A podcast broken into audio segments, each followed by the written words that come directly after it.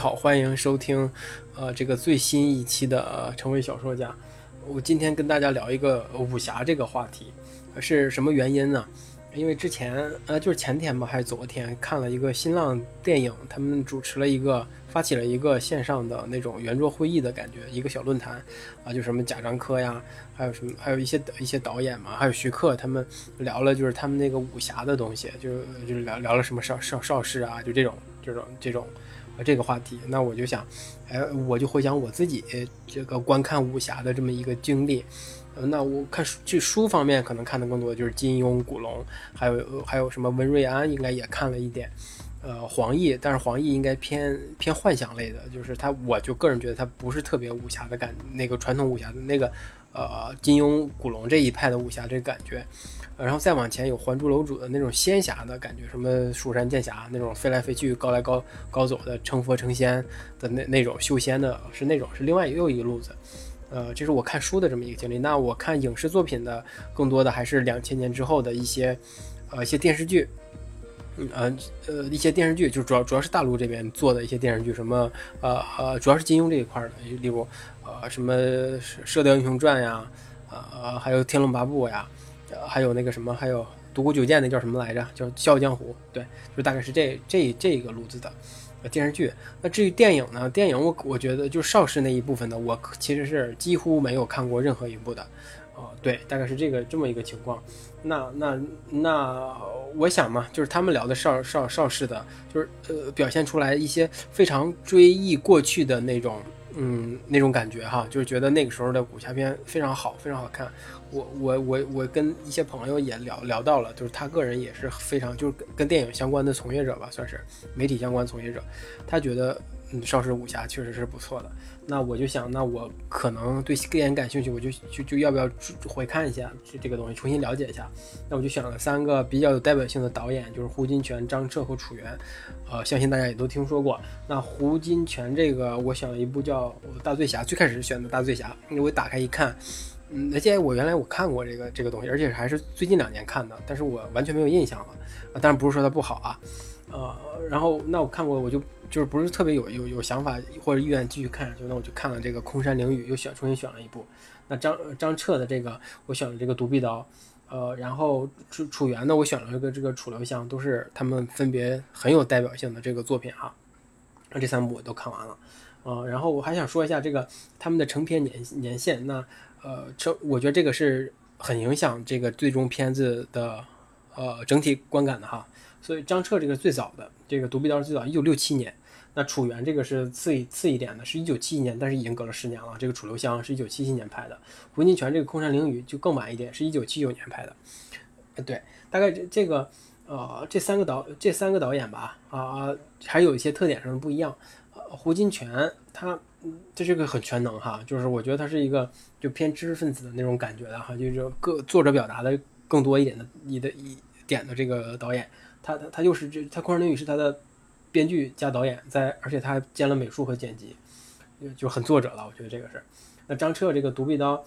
呃，他他应该是他参与他他他也参与了这个呃编剧，呃，另外一个编剧是倪匡啊，倪匡就是写威斯利那个，大家应该都知道。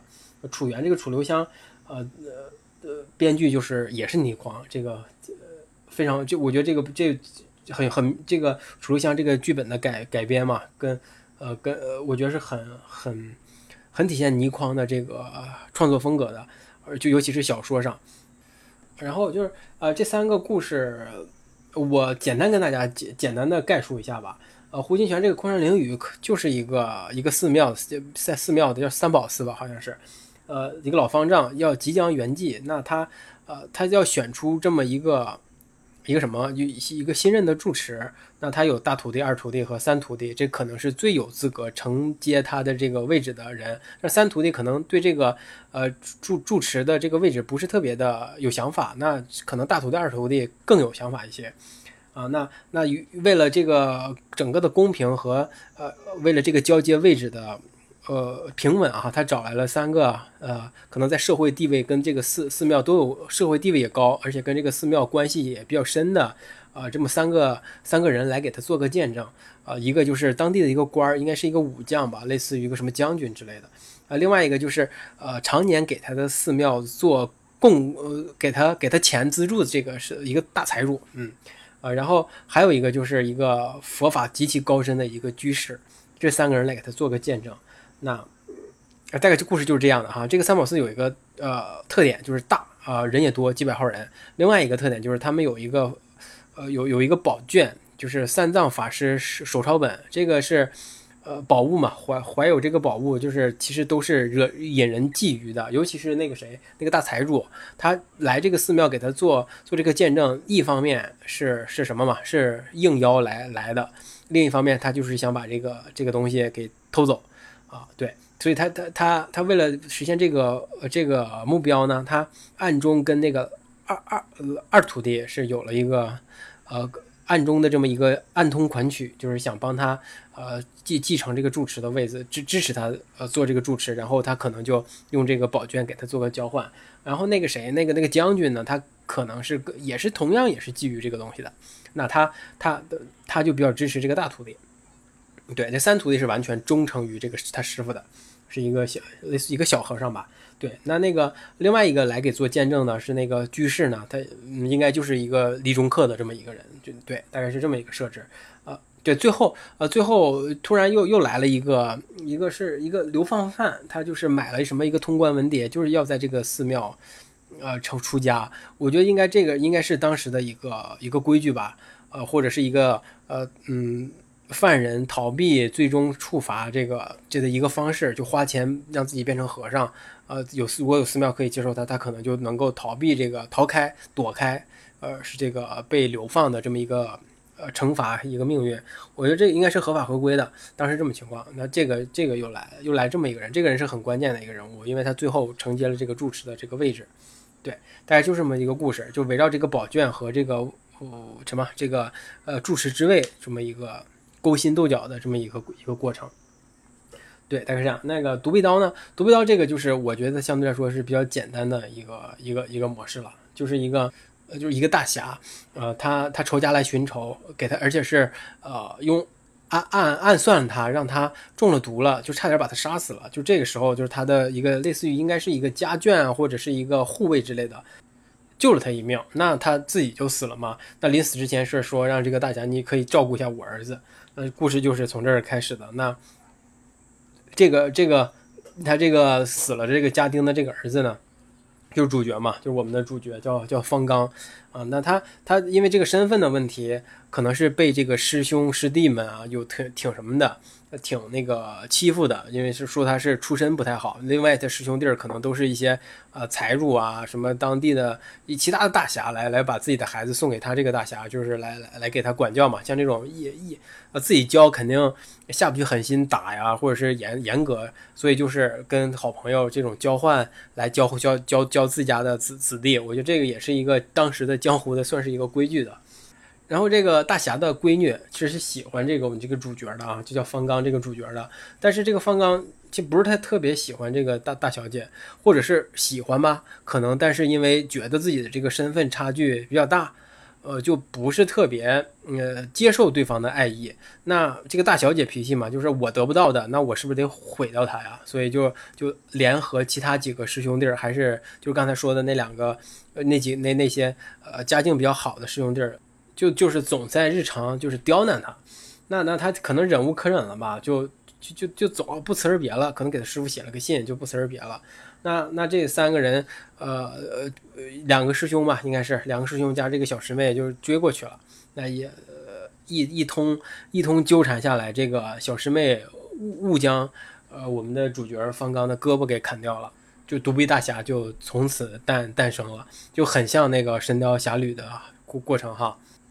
然后这个因缘因缘机会，他这个因为胳膊断了嘛，就走，就是一被一个小姑娘给救了。那姑娘，呃，家里也是一个应该是一个武林世家吧，但是他父母都因为仇家给给给杀了，所以就留只有他一个。那他留下了一个刀谱，应该就是一个独臂刀谱。你说说巧不巧，就让这个方生给学了。那话说另一头呢，他的师傅仇家也找来了。他那个仇家是多年前应该是被他师傅打败过，那这个几十年下来就潜心呃寻找这个克克克制这个叫骑骑士金刀呃这个刀法的一个一个武器加上一个功夫套路吧，就真给他找到了。那他就想啊就想来回来寻仇，就这么个这么过这么个过程。那这个寻仇的过程异常之顺利。一就非常非常顺利，就是他这个套路非常之好用，呃，所有的人所有的徒弟，这个我们的这方程的师傅，呃，所有徒弟都打不过，呃，这个什么这个来寻仇这个，然后最最后那个场景是什么呢？是，呃，是师傅的大寿，就是方程他师傅祝一个大寿，他所有的徒弟都来啊，都来给他拜寿来了，也是为他师傅助拳嘛，也也其实也都知道了，说呃有仇家来来寻仇，那就给。那在这个呃这个场面之下，他师傅也打打不过，就也也确实是输了。那在最紧要危机的关头呢，那我们的这个主方程就就是方刚啊，方刚就来了，呃来了，呃那就把这个他这个师师师傅给打，是把那个仇家给打败了，就就这么一个一个故事。呃，这那个楚原这个楚留香这个故事，可能大家也都也都都比较耳熟能详了，就大概就是什么，呃。就神水神水宫嘛，它有一种神奇的药，就是吃了之后死死亡之后，它就身体就会膨胀。那可能三个江湖上有名有姓的这么这么三个人，呃，死死了，对吧？呃，出现了这个症状，那神水宫就来什么来刁来刁难谁啊？来刁难楚留香了，说他们这个是神水啊，是从没有不会有人能能能能偷走的，只有楚留香这个这个有有能力把这个东西给偷走。那那那是那楚留香说当然没有了，他没没杀过这个这这这这几个人，他说也没什么理由杀。那这个什么天神水宫的人就说，那行好啊，你既然不是你杀的，那你限你一个月之内，你把这个凶手找出来，来证明你的清白。嗯，对，就是故事就从这儿开始。那这就是个破案的故事，就是呃楚留香就找这个杀害这三个人的凶手嘛，就引出来了一个他这个好兄弟无花和尚的一段。啊，一段悲惨往事，以及要一统江湖的这么一个野心，就就就是这个故事。我觉得，嗯，就简单说一下嘛。那至于更详细的，或者是你你你有有兴趣，你可以去找找找看，或者是去豆瓣看翻一翻它那个那个那个页面，它有有有这个简介。那我其实是想从过接下来，我其实是想从故事、动作和人物啊这三个方面来说一说这个这三部影片我看下来的一个感受。那我们就废话少说，就先说故事吧。先说胡金铨这个，呃，空山灵雨，我觉得这个真的是这故事可能是最强的一个最强的哈。呃呃，个人是我是最喜欢这一部的。我觉得他故事可能也是一，他故事是最强啊。另外，他他想表达的东西可能也是最深邃的。对，另外一个就是我我很喜欢他的这种嗯展现出来的，应该是摄影吧。我可能会觉得是他是因为摄影的关系，是展现出来的那个。嗯，那个叫什么大气磅礴的这么一个感觉啊？对，这个片子是在韩国拍的，这些插插播一下。那你你想，你看它其实有有几个框框架在在这儿的嘛？它故你看，一个是围绕着这个三宝寺的，呃，一个呃掌门或者是什么住持之位的这么一个之争，对吧？这是一层这一层故事。另外就是一个宝卷，就是一个宝卷的啊觊觎、勾心斗角，几几方的勾心斗角。另外一个就另外一个还就是他想，我觉得他想表达的可能是那种立地成佛的这么一个呃一个一个观观念一个理念，对，就是呃他可能最开始就已经表达出来了。那个老方丈说，就就即便你是他想想传外给谁呢？那个那个居士问他，他想传外给谁？他自己有没有想法？他说他自己没有想法，就是呃，即便你是僧是俗是是什么都无所谓，只要你有佛缘或者有佛性，让我感受到了。我我能判断出来，那你可能就可以来承承接这个天，啊，这个三宝寺的衣钵。对，嗯，其实，在这个老方丈即将圆寂之前啊，或者是这个瞬这个这这段时间，呃，三宝寺已经是一个群魔乱舞的一个情况了。其实你别看他，呃，是呃僧侣众多，几百人，这庙庙舍又又多又大。而且你看，有经书藏藏的又多，而且有镇山之宝，那个唐僧不是唐三藏法师手手抄卷嘛，呃，就是一个是一个非常鼎盛的一个状态，但是其实是已经是一个呃呃群魔乱舞，其实即将轰塌的这么一个状况。那你说究其原因，其实从外边也能看得出来，呃，你你想就是呃当地政府吧，应该是也是也不是一个很。呃，很很为老百姓服务的这么一个一个感觉，或者是一个政治清明的一个一个状态。你看，他们也是觊觎这个寺庙的这个宝物，对吧？而且他们也想，呃，也觉得这个寺庙是在他们的政治范围、政治统统治范围内，那必须得听话。呃，这个其实那个将军在一些表达或者是一些呃姿态上，已经也呈现呈现出来这个这个姿态了。也即便是他很尊重这个方丈，表面上很尊重这个方丈，但是他也有想。横插一杠子寺内事务的这么一个一个心啊，哈，对，这这这一个是这个，另外一个就是你看那么那么大一个财主，他他也也在想想想偷偷走这个寺寺院的这个这个藏藏书，就这个藏经，这个三藏法师手抄本，嗯，因为他们他们都错估错，都以为这个是什么，是是一个宝物，就得到了就能怎么怎么样，够已经非常符号化的一个东西了，其实。那那那那他他已经没人在乎它里边的内容是什么了，那更多的就是因为他的盛名之下才想把它得到和拥有。他我觉得就是一个，呃，你是一个，我觉得是是他有暗示或者是符号化的，是一个呃人们内心深处的对呃某些东西的贪贪欲，就是最深层次的贪欲。呃，我觉得这就这个这个东西就是有一个佛化的一个意义一个概念，这是我的一个感一个感觉哈。那，呃，也可能，也有可能哈，是因为这个老方丈即将即将去世了啊，因为所以他的掌控力可能就不足了，所那就那可能会就就群魔乱舞这种情况也就慢慢的就出出现了嘛，所以他可能是要找一个能够稳定大局的这么一个一个图一个一个呃一个人来来承承承载承接他的这个衣钵，来来重新把这个。寺庙建往兴盛的方向去建立，呃，另外我为什么还说说这个是人心不古？我还再补充一点，是寺内的一些和尚已经在偷偷的跟外外外边的人做一些交易啊，或者是什么，就是就吃吃吃吃吃吃肉，就不吃斋吃肉，呃，总而言之就是一个呃从内部也开始瓦解了这么一个一个状态，这么一个寺院哈，呃，那呃。你看这就多层次的，我觉得这个这这个故事本身就是非常的，是应该是最好的，就是而且它讲述的节奏呀，啊，我觉得也不错，而且也很好。你看看最开始是这些人物就依次出场，然后就是开始。呃，抢呃第一次抢夺这个怎么这个宝卷没有成功，然后就开始转向来选大位了，对吧？就选选那个呃新住持的这么一这个故事阶段了。那等选出来之后呢，那又又进入到这个呃呃抢宝卷的这么一个一个阶段，大家又换另另一种方式嘛，就又又又抢宝卷这个阶段。最后呢，呃那那就是呃呃呃那个新的住持新的呃方丈就是。处理这个结果嘛，就是处理这些人，还有处理这个宝卷。呃，我觉得这个故故事就是呃，非常的呃，我觉得很很非常的张弛有度吧，可以这么说，节奏也很好，而且很完整。呃，看起来并不会闷哈。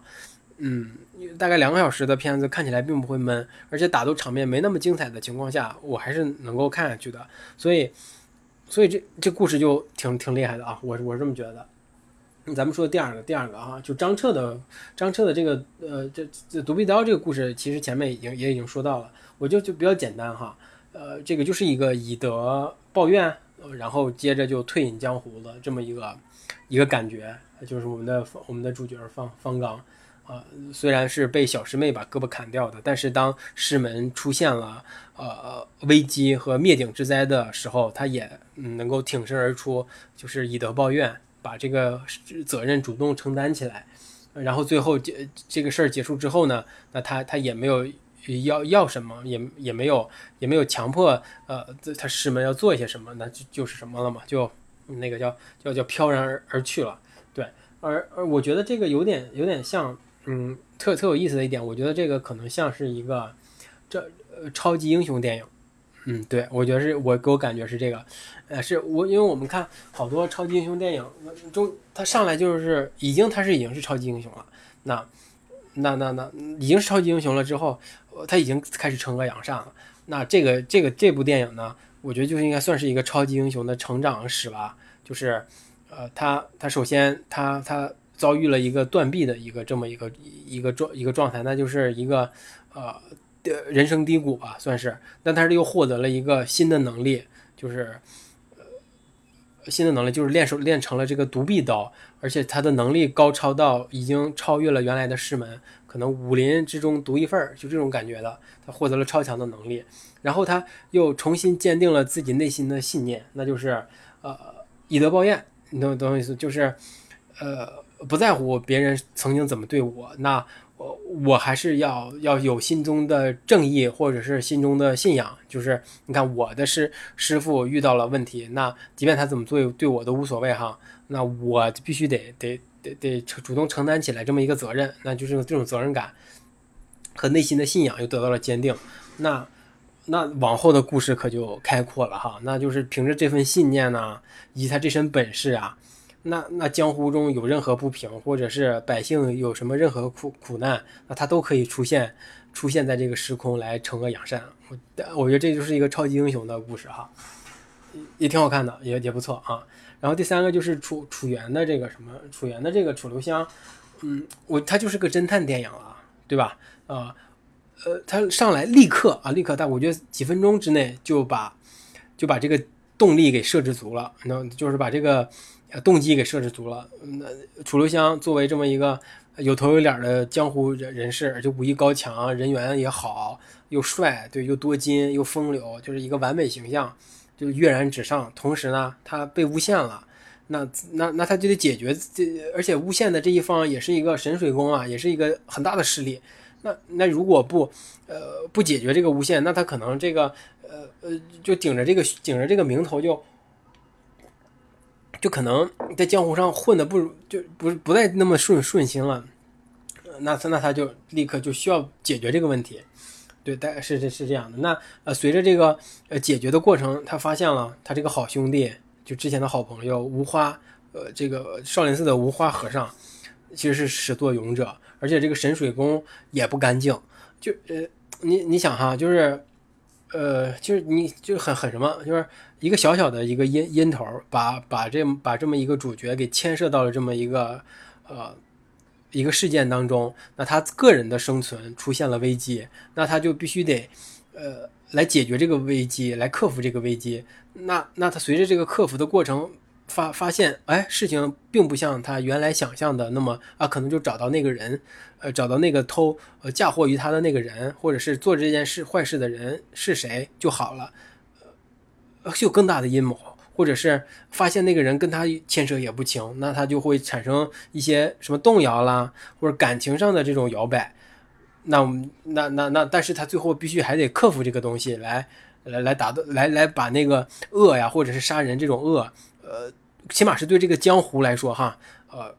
江湖整个江湖的这个道德判断标准来说是恶的这个东西，给给给干掉，那他这个正义性啊和个人危机，呃，正义性得以确立，那他个人危机，呃，也也得以度过，那那他就可以再次重重出重回江湖，重回风流倜傥和和来来去自如的这么一个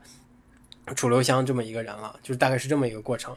对。那我觉得这个就是一个侦侦探小侦探小说哈，我觉得写的真真不错，就是很呃是有什么的，有有悬念的。嗯，你他他第一次找找到无花，他已经认出可能是觉得是无花了，但是无花给他给出了一个完美的不在场不在场证明，就是呃那个凶手可能是什么，是从小就是在方丈身边长大的这么一个人，但是无花告诉他他是十六岁之后才拜入方丈门下的。那这个就是一个极其完美和无缺的这么一个不在场证明。那那当然就要再寻再寻嗯其他凶手了。呃，绝就绝在这个无花，他是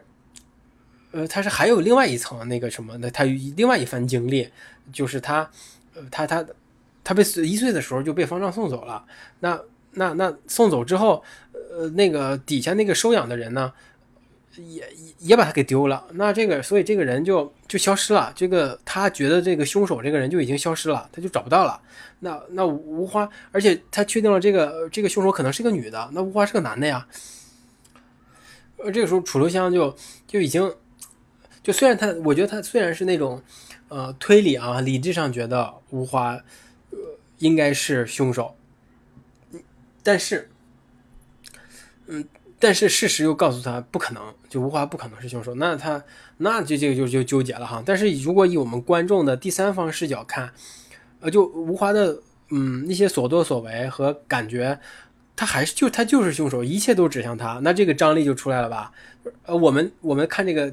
作作品的时候，肯定会把自己带入楚留香这个角色嘛。那我们我们观众有一个三方视角，已经锁定吴华了，吴华可能真的就就是。但是那我们如果是楚留香的话，同时也是楚留香的话，他觉得，那理智告诉我吴华可能不是，那我们就必须继续找嘛，继续找这个凶手。那直到最后，那确定吴华吴华是个阴阳人，是个 是个，他又是男又是女，这个解解释太搞笑了。我跟这个我觉得，这个哎，没什没什么没什么可说的啊。这个很有倪匡的很有倪匡的风格，就这个改编真的是绝了，就是太有标识度了，而且很无厘头啊，你知道？就最后给我的感觉就是，我靠，居然是居然你能找到这种理由来来来来来给我做一个答案揭晓的这么一个原因。对，就就是这个，就是这个感觉，啊，但是你也不能说它不对，对吧？就是一种风格了，已经，就是故事就是这样的，就是一个侦探故侦探侦探电影，就是一个侦探电影，楚留香就是侦探，对。那第二部分我们就说一说这个动作动作场面哈，胡金铨这个空山灵雨其实也也就没什么动作了，就大家打，就就就打吧，就是扭打吧，就你打我，我打你的，就没什么，我觉得个人觉得没什么动作。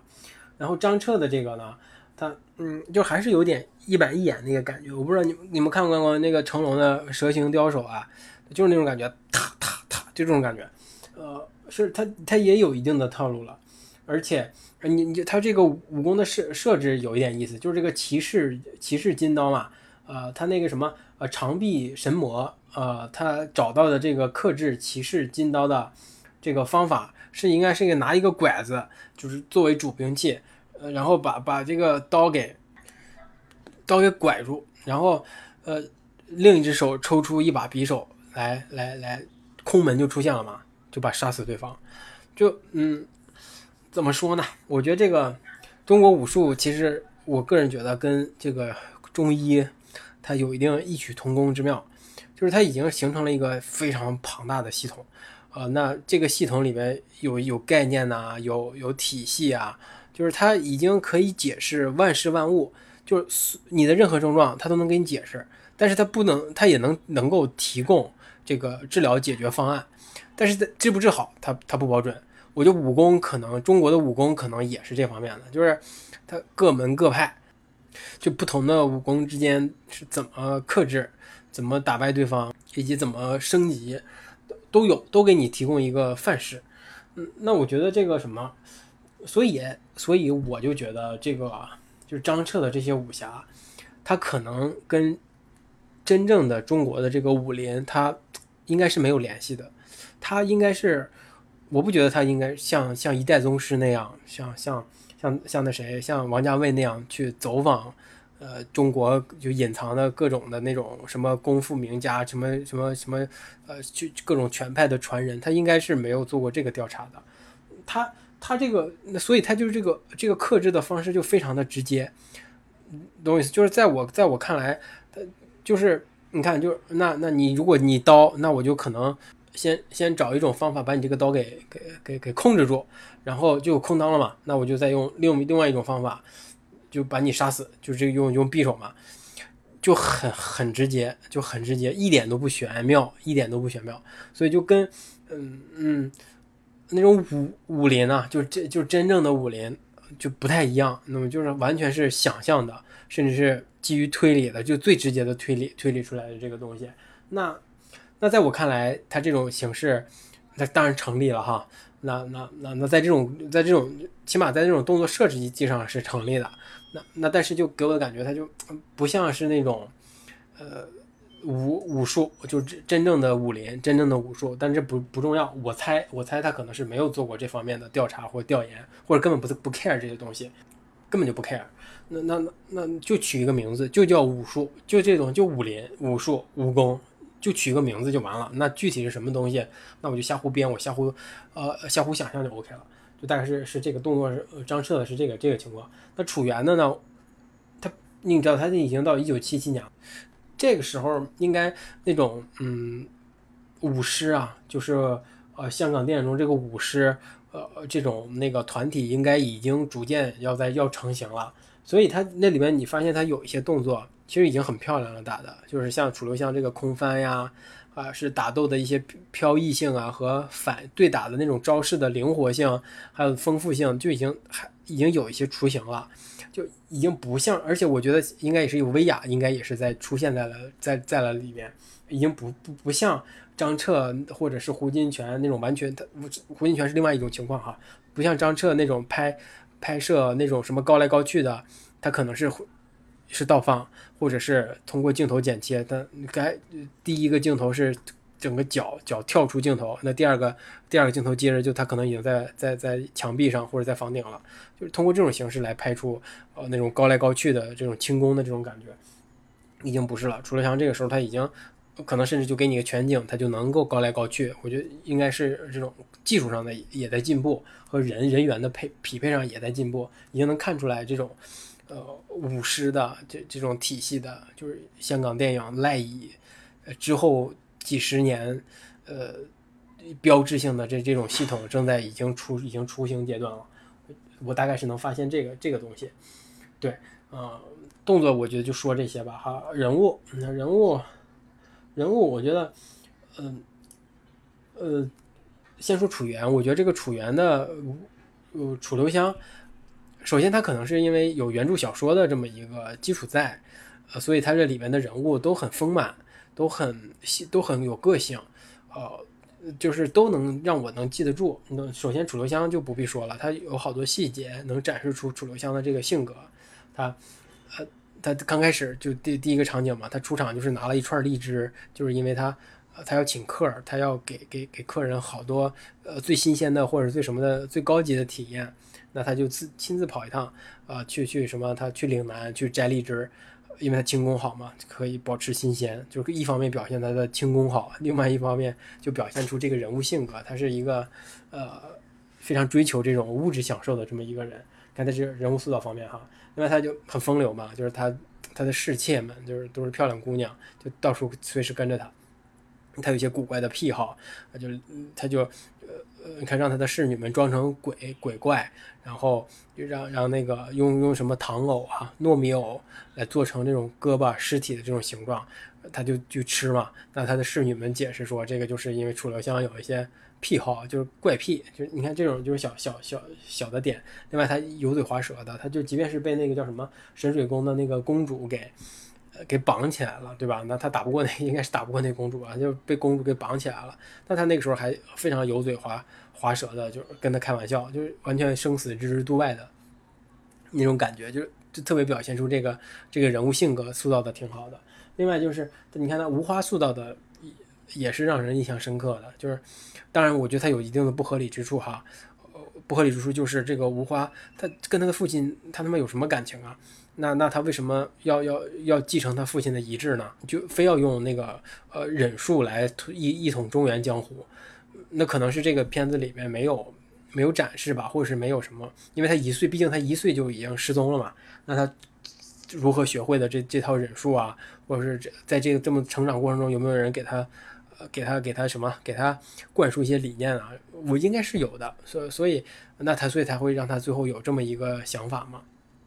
嗯，这这个人也是，我觉得也是有记忆，也是有记忆点的。另外，他那个呃女的反派嘛，也是一个对爱情非常痴迷的，就是痴痴迷于啊无花，但是反反过来是被无花当成一个工具，呃说杀死就杀死的这么一个人。那他临死之前甚至还觉得，哎，我要。我那什么，我我我为了爱情，我为了什么的，就是就这么一个感觉的这么一个人。还有那公主，其实我觉得也算是一个呃挺有记忆点的。另外就是中原一点红，这个就是一个冷冷冷面杀手啊，就是一一个诺言或者是一个恩情，那他可以性命来相相报这种感觉。就是他他里面的人物都挺都挺什么的，都挺有记忆点的，都都是个性，都能让我记住他们的个性的。就另外一个。那么是胡金铨这个哈，胡金铨这个，我觉得他这个应该是呃过想表达优于先于故事，故事在先于人物。他就是我个人觉得他是讲了一个这种佛陀的故事。那秋明他就是一个佛陀，那他是呃，他有有有罪过，他最前有罪过，但是他立地成佛，呃呃，就是衷心忏悔，立地成佛，嗯，然后就是他他逆来顺受，就别人的欺负呀怎么的，他都挨着，就你打我一巴掌，就是就跟耶稣的感觉一样的，就是挨着，然后嗯呃遭受冤枉，他也呃也也不辩解，就接受惩罚，呃，就完全塑造一个圣人或者是一个佛陀的一个形形象哈。但是他也有怒目金刚的时候，那，呃，那那那，就他可以把把那个里边的武功高强的代表，就是那个指挥使给给给给扔出这个墙外，证明他有有一定的怒怒目金刚的感觉。那么他他已经他已经神化了，你知道，他就立刻接过这个位置之后，他就能够很好的应付这么一个呃领导职位、领导岗位。我不觉得这是，就可能他这是一个天生的感觉。所以这个人，咱单说秋明这个人物，我觉得他就是就是天生的，嗯，就是天生的佛陀。呃，无论是他的特征啊，以及他所表现出来的行为和他的成长，他没没有什么成长的，就是就是一个天生在这儿的一个人。对这个，呃，那可能这个里边让我印象印象比较深的就是那个白狐了，就是女飞贼嘛，是那个员外啊，来来要要去偷那个宝卷。他不仅要跟那个里边那个二师兄要有一个暗通款曲的这么一个，呃呃呃一个前提嘛，就是如果你当上了方丈啊，你把那个东西，我支持你当方丈，那你你把那个宝卷你当方之后你给我，但他不觉得这不保准嘛，他所以他就又雇佣了一个女飞贼就随随行，那那就让他同时去偷偷这个宝卷，那这个白狐，嗯，首先他是肯定是一个贪财的这么一个人。但是他也是有原则的，就是卖卖艺卖艺不卖身，对吧？那另外一个就是他会为了这个，为了这个完成任务，他可以甘冒生命风风险，而且是不达目目的誓不罢休，就就就这么一个人，就最后他他被被被抓住了嘛，他他没有死，他被抓住了，那他就是皈依了佛门，就被秋明给度化了，哎，就就是我觉得这个人也是挺有嗯。我不知道有有没有代，咱不说有代表性吧，就是他肯定是是一个个性比较鲜明的这么一个人，是比较可爱的，就是基本在这个电影里面他是一个比较比较可爱的人物。对，然后就是张张张张彻的这个呃独独臂呃独臂刀，我觉得这个就这个就没什么好说的了吧，呃，就是这个完全是围绕方刚这么这么一个人物的成长，他就是最开始可能是一个呃不是特别自信的。呃，是有点黏黏糊糊的，有点犹犹豫豫的这么一个人，那他可能是经历了断臂呀，然后师门遭难，一呃，他犹豫过，因为他，呃，他如果去去，一方面他是是救了他那个姑娘，是已经以身相许了，就是想要跟他过那种平静的生活，呃，那他又又需要去冒那什么，那叫冒生命危险去救他的师傅，那是有一个牵扯在这儿的。那另外有个仇恨在那儿，说那我我要不要以德报怨？我要不要辜负我这个？或者是因为我有可能就死了，就是没办法完成这个这个保护师门的这么一个任务之后，但是他可能会被杀死嘛？那他就又辜负了他这个救命恩人这个姑娘。那一个是以德报怨，一个是辜负，就就这么多这么多东西来拉扯着他，他。最后就必须做出这个决定，要承担这个责任，来要以德报怨，要要要要舍舍舍生取义，对吧？要舍弃个人的这么一个呃一个呃一个利益所得，然后就是为了验证心中的大义。那最后成功了嘛？成功了之后就证明他成长为了一个侠，对，就是这个问题。就这个方刚，这个就是一个成侠的过程。所以，什么是武侠呢？我觉得这个方刚这个人物。就是侠，就是就是就是武侠里边这个侠的概念，就是他他什么他有有身怀绝技，这个这个肯定的哈，他呃他也有牵绊，有感情啊或什么家人呀，就各种各样的牵绊，但是他在大义面前，他是能够放下这些牵绊，来践行自己心中的那个所谓大义，呃，例如以德报怨，就刚才说以德报怨，或者是呃。去除邪恶，来来保护维持正义，就这么就就就是这这就是所谓的侠。那武侠呢，就是这种人的故事。对这个，而而不而不只是什么各个门派、各个武功，还是侠本身才是武侠。这个就是我看这些片子，呃呃，我的一些感受和以及对武侠的这个重新的理解。那我说，你说你从我个人角度，我最喜欢最喜欢哪哪一部呢？我可能更喜欢《胡金铨》这一部，因为它的故事层面，我是我最喜欢的。对，当然人物可能有所欠缺，在人物塑造方面，我觉得，嗯，呃，张彻这个什么，就呃，独臂刀和楚留香是各有千秋的。独臂刀那是完全压在了这么一个人身上，对吧？压在了方方刚这么一个人身上，那把他塑造的非常的。非常的好啊，就是一个侠的成长史，就非常的好。那楚留香可能是更多的是一个群像的，就是所有的人物都挺出彩的，这个就也也挺好的。就是那所以就是我个人肯定是最最喜欢，嗯，刚看完之后，我个人最喜欢空山灵雨，其次是楚留香，再其次是独臂刀。那经过一番我上面的分析之后，我已经无法。啊，当然我还是更还是更喜欢空山灵雨的，但是独臂刀和楚留香真的是各有千秋，我没办法来来给出一个具体的我最终的一个一个排名座次。呃，总之就是，嗯，真的好，这真的好，就是，呃，大概你看这是五十年前的作品了，它还是在塑造人物呀，在讲述故事层面还是那么的，我们今天还是达不到，就是我们大部分的剧集或者是电影。起码国内的哈还是达不到那种高手水，就是那种那那种水准，嗯嗯，怎么说呢？就是还是有很多很多值得学习的地方，还是要看多看经典。就是即便是这种类型片、武侠片，但在人物塑造呀、故事讲述层面，还是有和个人表达层面都是有有有有有有有其可取。不不止，咱不能这么说啊，都是大师大师级作品。对，那我。胡金铨的个人表达，他偏向更多一点，作者电影嘛。然后张彻的对武侠的理解和武侠的定义，我觉得是独臂刀这个方刚是一个郭靖式人物，很棒。呃，楚楚留香呢，这个呢，那就是一个他，我觉得楚留香更类型一点，它是一个侦探小说、侦探电影。对，大概就是